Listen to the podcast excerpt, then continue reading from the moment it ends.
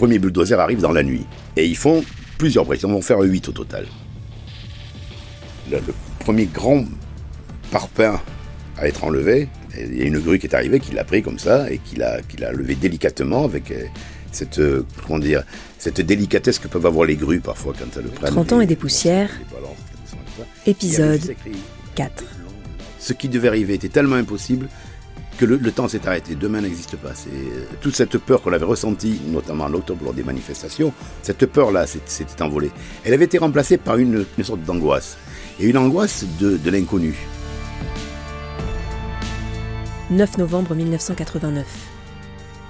Malgré des mois de tension, l'annonce soudaine de la chute du mur de Berlin surprend le monde. À Bordeaux, Yves Arte, grand reporter à Sud-Ouest, saute dans un avion pour rejoindre la capitale est-allemande qui est en train de changer le cours de l'histoire. Bonjour Yves. Bonjour Jean-Pierre. Alors on s'était quitté le, à peu près au 9 octobre euh, à Berlin. Tu rentres, euh, tu rentres euh, de Berlin pour Bordeaux euh, en même temps que tous les journalistes français, européens qui sont euh, expulsés, mais euh, Non, on- si, on a été expulsés d'Allemagne de l'Est le, le 9 octobre 1989 et ne peuvent rester à l'Est que les journalistes qui sont les correspondants permanents, comme ça existait à l'époque, enfin, ce qui était assez logique. hein. Donc il y avait un visa permanent. Et nous, il fallait qu'on redemande un visa pour revenir, euh, pour revenir à Berlin-Est, euh, où le- les événements euh, continuaient. C'était pas parce qu'on avait expulsé des journalistes que le, la, la situation se calmait, bien au contraire. Car un processus était mis en place que nous avons rencontré, essentiellement après la visite de Gorbatchev à Honecker. Et, et pendant tout le mois qui allait s'écouler, les événements euh, ben, allaient vers l'inéluctable qu'on a évoqué. Tu es où à Bordeaux le 9 novembre 1989 à 18h Tu es au travail, j'espère? Oui, absolument. Je suis, euh, je suis dans mon bureau. J'avais un bureau rue Guiraude parce que déjà les locaux étaient trop petits, ce qui fait que j'avais été exilé de l'autre côté de la rue. Et, euh, et donc j'avais un bureau dans un immeuble. C'est l'époque où le siège de Sud-Ouest était rue de de hein, dans le centre-ville historique de centre-ville Bordeaux. Et, euh, et donc, euh, mon téléphone sonne vers 19h, je crois. J'étais en train de terminer un papier vers 19h. Et je crois que c'est Alain Bastardi, qui à l'époque était aux, aux infogénés, chef des infogénés, qui me dit, dis donc, il y a une dépêche qui est tombée. Il y a une dépêche qui vient d'arriver. Il semblerait que le mur, euh, que le mur soit tombé. Je lui dis, c'est quoi cette histoire? Et donc, j'avais une petite radio.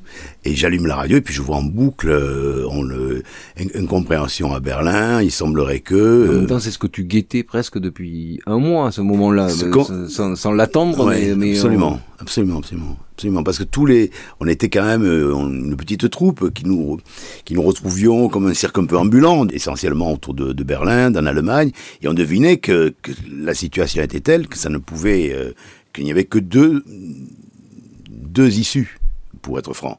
Soit, à un moment donné, il y avait une répression, comme c'était passé cette année-là en Chine, et on ne pouvait pas, on ne pouvait pas imaginer qu'il en soit autrement, parce que le régime, euh, euh, les, ré- les régimes communistes à l'époque et essentiellement l'Union soviétique nous avaient habitués à des répressions. Enfin, il faut se souvenir de, la Pologne, il faut se souvenir de la Hongrie, il faut se souvenir de la Tchécoslovaquie.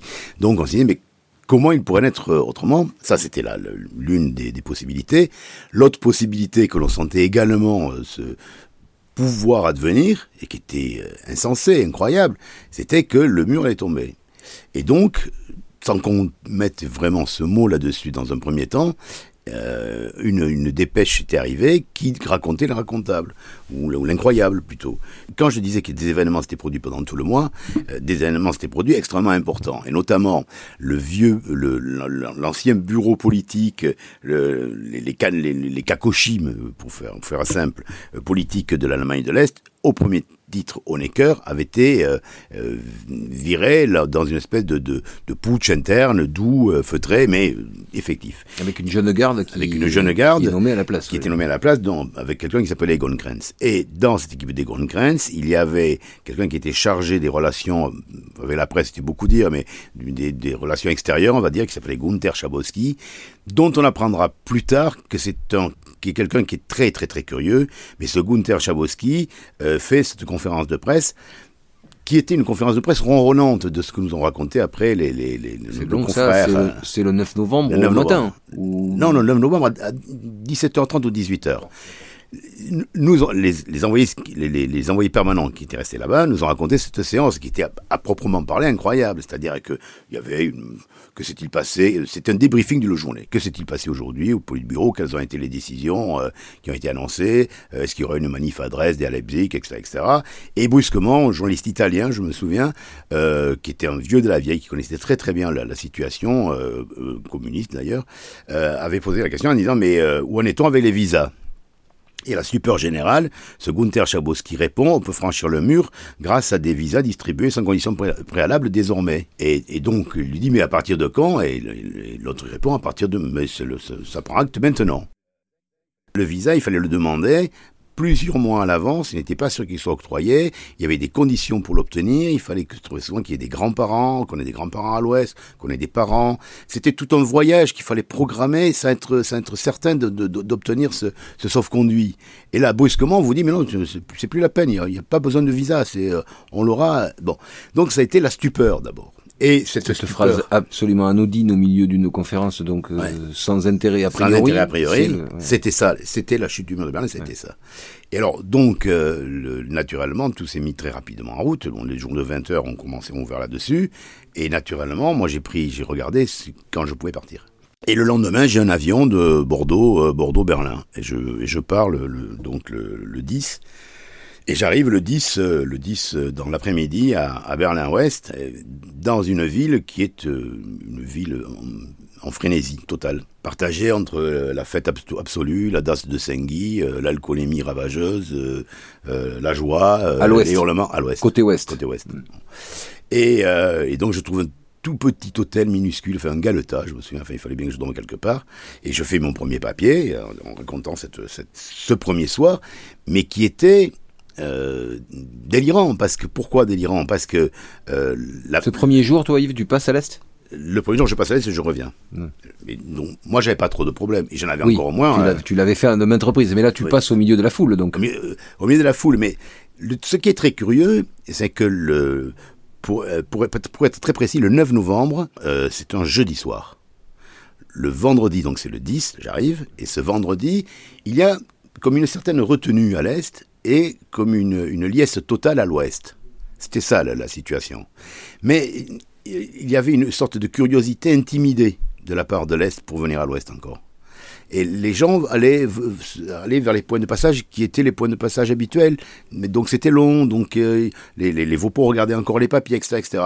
Mais quand ils arrivaient, ils arrivaient en foule, et de plus en plus, de plus en plus, puisque le premier soir, ce qui s'est produit, ça n'était ni plus ni moins que la, foule qui se pressait devant le mur, devant des vopos qui ne comprenaient pas du tout ce qui s'est passé, et ils ont fini par céder. Ils ont demandé des ordres, plus personne ne leur donnait des ordres. Oui, parce que c'est ça. Après la petite phrase dont tu parles, Bien sûr. ce qui continue de déclencher, c'est que la petite phrase, elle est reprise ben, il y a, ça, le, devient, le bouche à oreille. Dépêche, ça devient, qui devient papier, qui devient, euh, qui, devient, qui, devient les radios occidentales, ce qui devient, les, les, tout l'Est l'apprend, mais ils l'ont appris très tard. Donc a été toute la nuit. Les Vopos sont désarmés face à ça. C'est-à-dire qu'il n'y a, ben, plus de consignes, il n'y a plus de, il y a plus de, il faut plus de règles, quoi.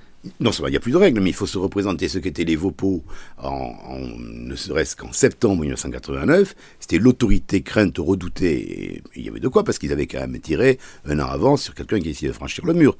Donc c'était pas des enfants de cœur. Ça fait des années qu'ils tiraient sur des gens qui essayaient de franchir le mur, en l'occurrence. Certes, moins qu'on l'a dit, mais quand même. Bon. Mais, euh, mais là, brutalement, euh, ils ne servaient plus à rien. Alors, ils demandaient les papiers, bon, on leur donnait, on leur donnait pas, mais ils, se sentaient de plus en plus inutiles et de plus, en plus désarmés. Un, devant cette foule qui demandait de passer à l'ouest, et deux, devant la non-réponse de tout l'appareil. C'est-à-dire que c'était une telle désorganisation, voulue ou non voulue, ça on y reviendra peut-être euh, dans un, dans un second temps, euh, mais évidente, qu'ils ont fini, ont fini par, par, laisser passer les, les, gens leur demandant leurs papiers, etc., etc. Et puis ensuite, il y a eu un semblant d'organisation qui s'est rapidement mise en place essentiellement initié par le, gouvernement de, l'Ouest, euh, pour essayer d'ordonner. Donc, le, quand j'y arrive le 10, on ne passe que par les habituels checkpoints qui sont extrêmement réduits. Donc les files d'attente sont nombreuses. Et trois passages, Trois passages. Et les files d'attente sont très très nombreuses, très longues, etc. Mais tout l'Ouest est dans une fête inouïe qui dure toute la nuit. Et alors, décris-nous à l'Ouest. On, on, va à l'Est euh, par curiosité, on va dire, enfin par euh, pour pour euh... pour voir et on revient parce qu'il y a rien à faire. C'est ça. L'Est n'a pas changé. Parce et inversement à l'Est C'est ça, l'Ouest, euh, on passe à l'Est. Euh, il n'y a rien à faire, et, donc on revient, on revient boire dans, tous les bars, les brasseries. Et bon. Mais venant de l'Est, on, a l'impression que là, le, bouchon a sauté. Et, venant de l'Est, alors il y a, y a deux réactions dans cette journée du jeudi. Il y a les premiers achats qui commencent, et qui sont quand même à mourir de rire, parce que c'était pour la grande majorité, pour 99% des Berlinois de l'Est qui passent à l'Ouest, ils tombent sur une surabondance dont ils avaient entendu parler, mais qu'ils n'avaient jamais vu véritablement, ils n'avaient jamais touché matériellement. Et non seulement ça, mais à ce moment-là, le change est toujours en défaveur du marque de l'Est, puisqu'il y avait des marques à l'Est. Il est, il est de 1, contre 9, c'est-à-dire pour 9 euh, euh, marques de l'Est, on a un marque de l'Est. Donc je vous laisse imaginer le pouvoir d'achat. Mais quand même, ils achètent, ils, dépensent des sommes folles. Tout, leurs petites économies y passent. Ça dit, bon, comme ils n'avaient pas grand-chose à dépenser de l'autre côté, ils avaient toujours un petit bas de laine. Mais enfin, bon, tout de même. Et, ça, c'est cette, cette première et timide journée du jeudi, du vendredi, pardon. Et là où véritablement ça commence, où c'est une explosion totale, c'est tout le week-end. Et là, les choses deviennent irréversibles à partir de ce week-end, parce que c'est à ce moment-là que d'autres brèches sont brisées dans le mur pour permettre à beaucoup plus de personnes de passer, parce que ça devenait inouï. C'est-à-dire qu'il y avait eu un million de personnes qui avaient fait le va-et-vient quand même. Hein. Oui, parce que donc les, les, les, les Allemands de l'Est, de Berlin-Est, euh, et de l'Est en général, parce que est-ce qu'on sait à ce moment-là, ce sont les Berlinois qui, qui sont les premiers à passer, euh, mais ils reviennent aussi secs. En fait, oui, oui, non. Dès la liberté est là, mais ils, c'était très ils étrange. Partent retrouver leurs habitudes, c'est ça. Absolument, parce que tout l'été, on avait vu l'inverse. On avait vu des Berlinois de l'Est, qui, dans le, ou des Allemands de l'Est, qui avaient leur petit trabant, faisaient le tour et partaient, fuyaient. Et là, on voit l'inverse. Enfin, on voit l'inverse. On voit des, des, des, des, gens de l'Est qui viennent et, qui reviennent chez eux parce que qui ont toute liberté de rester à l'Ouest, donc. Bien sûr, mais, ils vont dormir où? Donc ils, ils, rentrent, dormir chez eux et ils rentrent avec leur cabin plein, plein, de courses. Des, euh, et alors et puis surtout il y avait cette chose qui était inouïe et qui était euh, comment vous dire même un peu euh, qui fondait un peu le cœur c'était leurs habits. Parce que, d'abord, premièrement, ils n'avaient pas la même coupe de cheveux que les autres. Ils avaient les cheveux très longs dans le cou. Je ne sais pas si vous vous de cette mode de, de, cette mode de. Qui revient en vogue, la coupe mulet. La coupe mulet, exactement. C'est exactement ça. Donc, ils avaient les cheveux très longs dans le cou, comme ça, c'est dans la coupe de cette coupe mulet. Et ils avaient, ils avaient des jeans euh, faussement, euh, faussement passés et, des jeans qui n'étaient naturellement pas des jeans américains, qui étaient des jeans venant de l'Union soviétique ou, de, ou double esquistan, je ne sais trop où. Et donc, premièrement, il y avait ce côté terne et un peu déphasé de leur, de leur look, d'une part, et puis d'autre part, il y avait euh, cette, cette, façon un peu ivrique qu'ils avaient de regarder euh, cette, cette, surconsommation, ouais, cette surconsommation de l'Ouest. Pour nous, occidentaux, simple. Et alors, donc, mais en revanche, la, la, la, le véritable bouleversement a commencé euh, le samedi, Premièrement, parce que c'était un week-end. Bon, tout, tout, bête. Enfin, c'est une explication que je donne et qui paraît tomber sous le sens, mais je crois que c'est la véritable. Et là, tout l'Est, tout Berlin-Est part à l'Ouest et tout l'Ouest essaie de venir à l'Est. Et là, il faut, créer des brèches dans le mur. Et la première brèche qui est créée, je me souviens, puisque là j'y étais, j'étais allé la voir, donc les, les, premiers bulldozers arrivent dans la nuit. Et ils font plusieurs brèches, ils en vont faire huit au total. Mais surtout, ils vont au, au fin fond d'impasse où plus personne n'allait. Et pour des raisons très simples, parce qu'à l'Est, personne n'allait se risquer à, se mettre dans une impasse où il y avait des vaupeaux. C'est un détail, mais ils attaquent par quel, dans quel sens Ils attaquent des deux côtés, de l'ouest, de l'est, les, les, les, bulldozers, ou ils passent plutôt par... Euh, par l'est. Par l'est. Par l'est. C'est ça. Et ensuite, à l'ouest, il y avait des, des, des, grues qui prenaient, les, qui prenaient, si vous voulez, les parpaings, qui étaient des, des, blocs, et qui les enlevaient. Parce que à l'est, les Berlinois de l'est, enfin le gouvernement de l'est, défaisait le mur de l'est, puisqu'il y avait un nombre de lance de 150 mètres à l'est. Et quand il arrivait à l'ouest, les grues de l'ouest prenaient le mur de l'ouest. Et alors, ce qui était très, très étrange et très, et très émouvant à la fois, c'est que la première, le, premier grand parpaing à être enlevé, il était à l'ouest, donc. Il y a une grue qui est arrivée, qui l'a pris comme ça, et qui l'a, qui l'a levé délicatement avec euh, cette, euh, comment dire, cette délicatesse que peuvent avoir les grues parfois quand elles prennent des, des morceaux et qu'elles les balancent très doucement comme ça.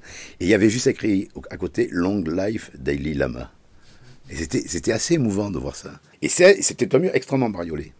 Et de l'autre côté, quand on est allé du côté est, c'était le gris, une fois de plus. Le gris uniforme, le, blanc, le, blanc sale, le, jaunâtre, qui était cette couleur, du, cette couleur uniforme qu'il y avait à l'est. Ça a l'air d'un détail, mais il faut bien se rappeler effectivement que le mur côté ouest euh, avant qu'il ne tombe, on pouvait le toucher, s'appuyer contre, le décorer, comme bah tu oui, disais, il était tagué, de, il était tagué de, de, de, tout- sur toute sa longueur. toute la longueur.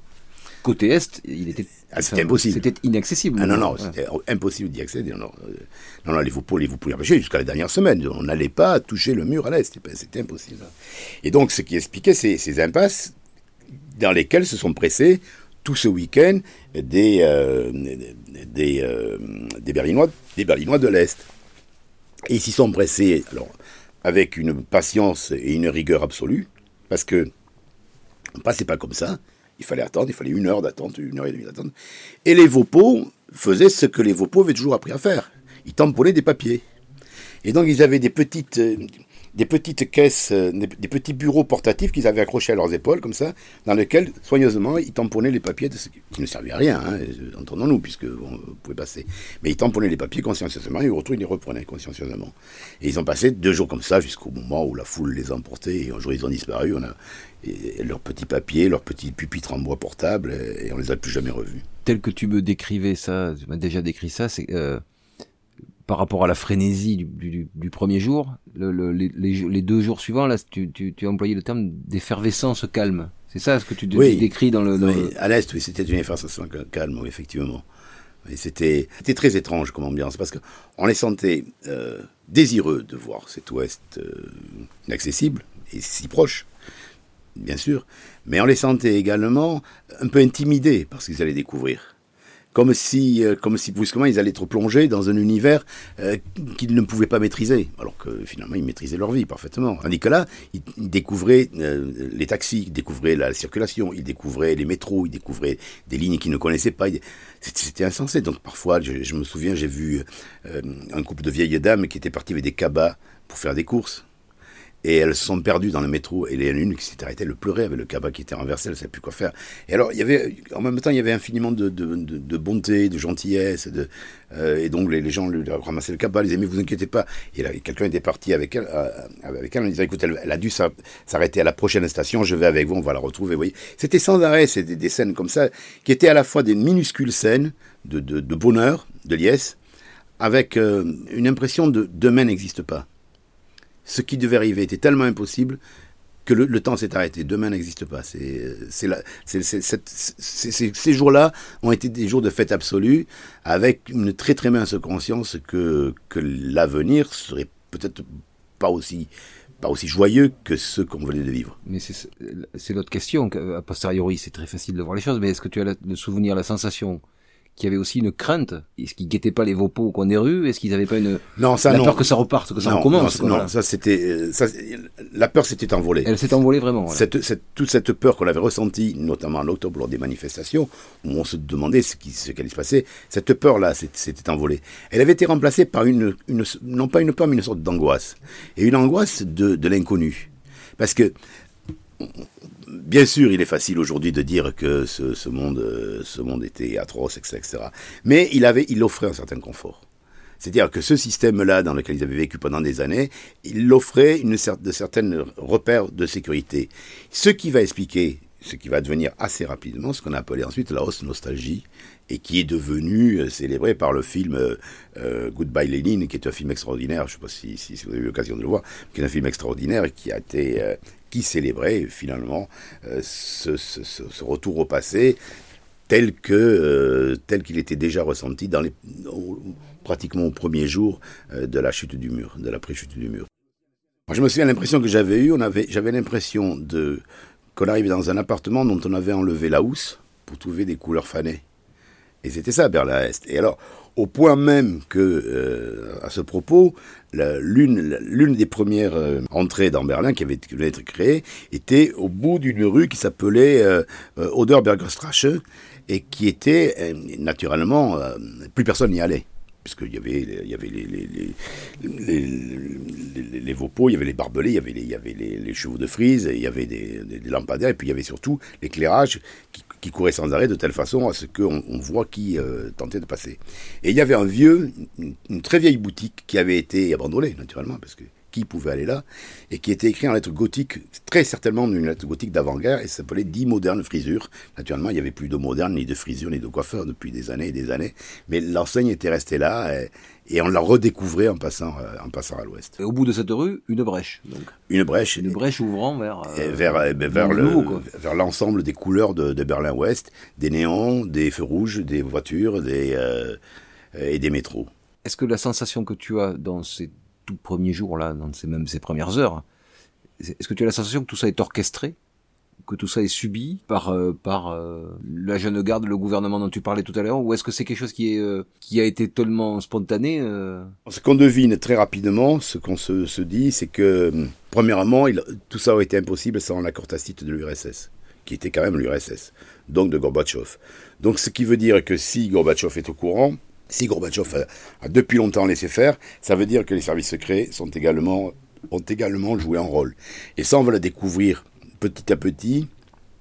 Et on va le découvrir partout où on ira, non seulement en Allemagne de l'Est, mais en Tchécoslovaquie et encore plus alors en Roumanie, où ça a été, où ça a été finalement la confirmation. Alors ça, peut-être qu'on va se le garder pour un épisode supplémentaire, mon cher Yves. Mais volontiers. À très vite. Vous venez d'écouter le quatrième épisode de 30 ans et des poussières, une série du podcast Profession journaliste, réalisée par la rédaction de Sud-Ouest.